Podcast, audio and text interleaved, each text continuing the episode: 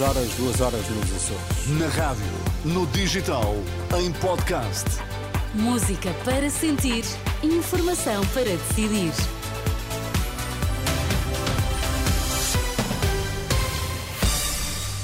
Notícias na Renascença, destaques a esta hora. Para evitar frustrações futuras, Marcelo Rebelo de Sousa trava a regulamentação da procriação medicamente assistida. Previsões de chuva forte, há seis distritos sob aviso amarelo.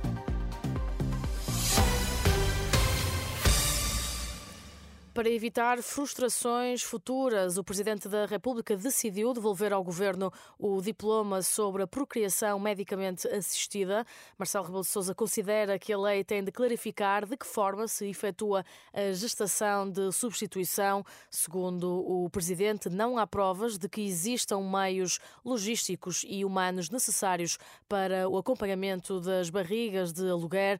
Marcelo pede que o Conselho Nacional de Ética para as Ciências da Vida e também o Conselho Nacional de Procriação Medicamente Assistida sejam ouvidos sobre a versão mais atualizada do diploma. O definhamento da imprensa e da comunicação social está a contribuir para o aumento dos populismos, ideia defendida pelo presidente da Associação da Imprensa de Inspiração Cristã.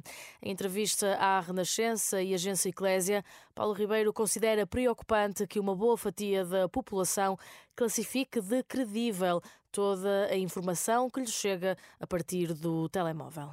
É, é, preocupante. Tenho pena que uma fatia da população que não considera que seja importante, porque como tem acesso à informação no seu telemóvel, julga que a informação que circula é informação credível. E muitas vezes nós sabemos que não é. E, e estamos, e estamos a cultivar um povo de uma forma uh, cada vez mais, digamos, com tanta informação, as pessoas nunca souberam tão pouco. Esta é a minha análise. Não é por acaso que os populismos estão a surgir e esse, esse é o papel fundamental de um jornalista. E é essa a obrigação legal e ética que um jornalista tem. Desaparecendo esta função uh, de mediador, temos o resultado que temos noutros países. O presidente da Associação de Imprensa de Inspiração Cristã, Paulo Ribeiro, em entrevista à Renascença e Agência Eclésia.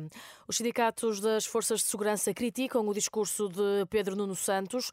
Numa nota conjunta, a plataforma de sindicatos que une PSP e GNR considera que as declarações do secretário-geral do PS não correspondem à verdade. Pedro Nuno Santos afirmou este sábado que o PS já garantiu aumentos salariais para 2024 e que isso está em linha com a política dos últimos anos. Ora, as afirmações contesta foram contestadas pelo presidente da Associação Sindical de Profissionais de Polícia.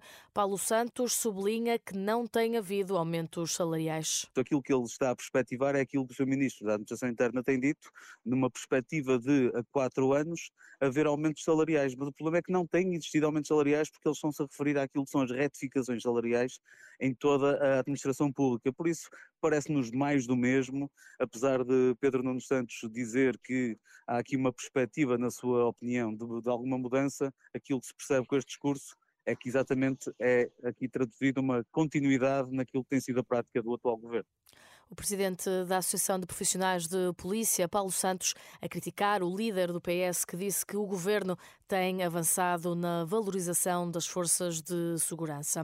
Aviso amarelo da meteorologia para seis distritos do norte devido às previsões de chuva forte. São eles Viana do Castelo, Braga, Porto, Vila Real, Aveiro e Viseu. A partir de segunda-feira sobem para nove os distritos do continente sob aviso amarelo.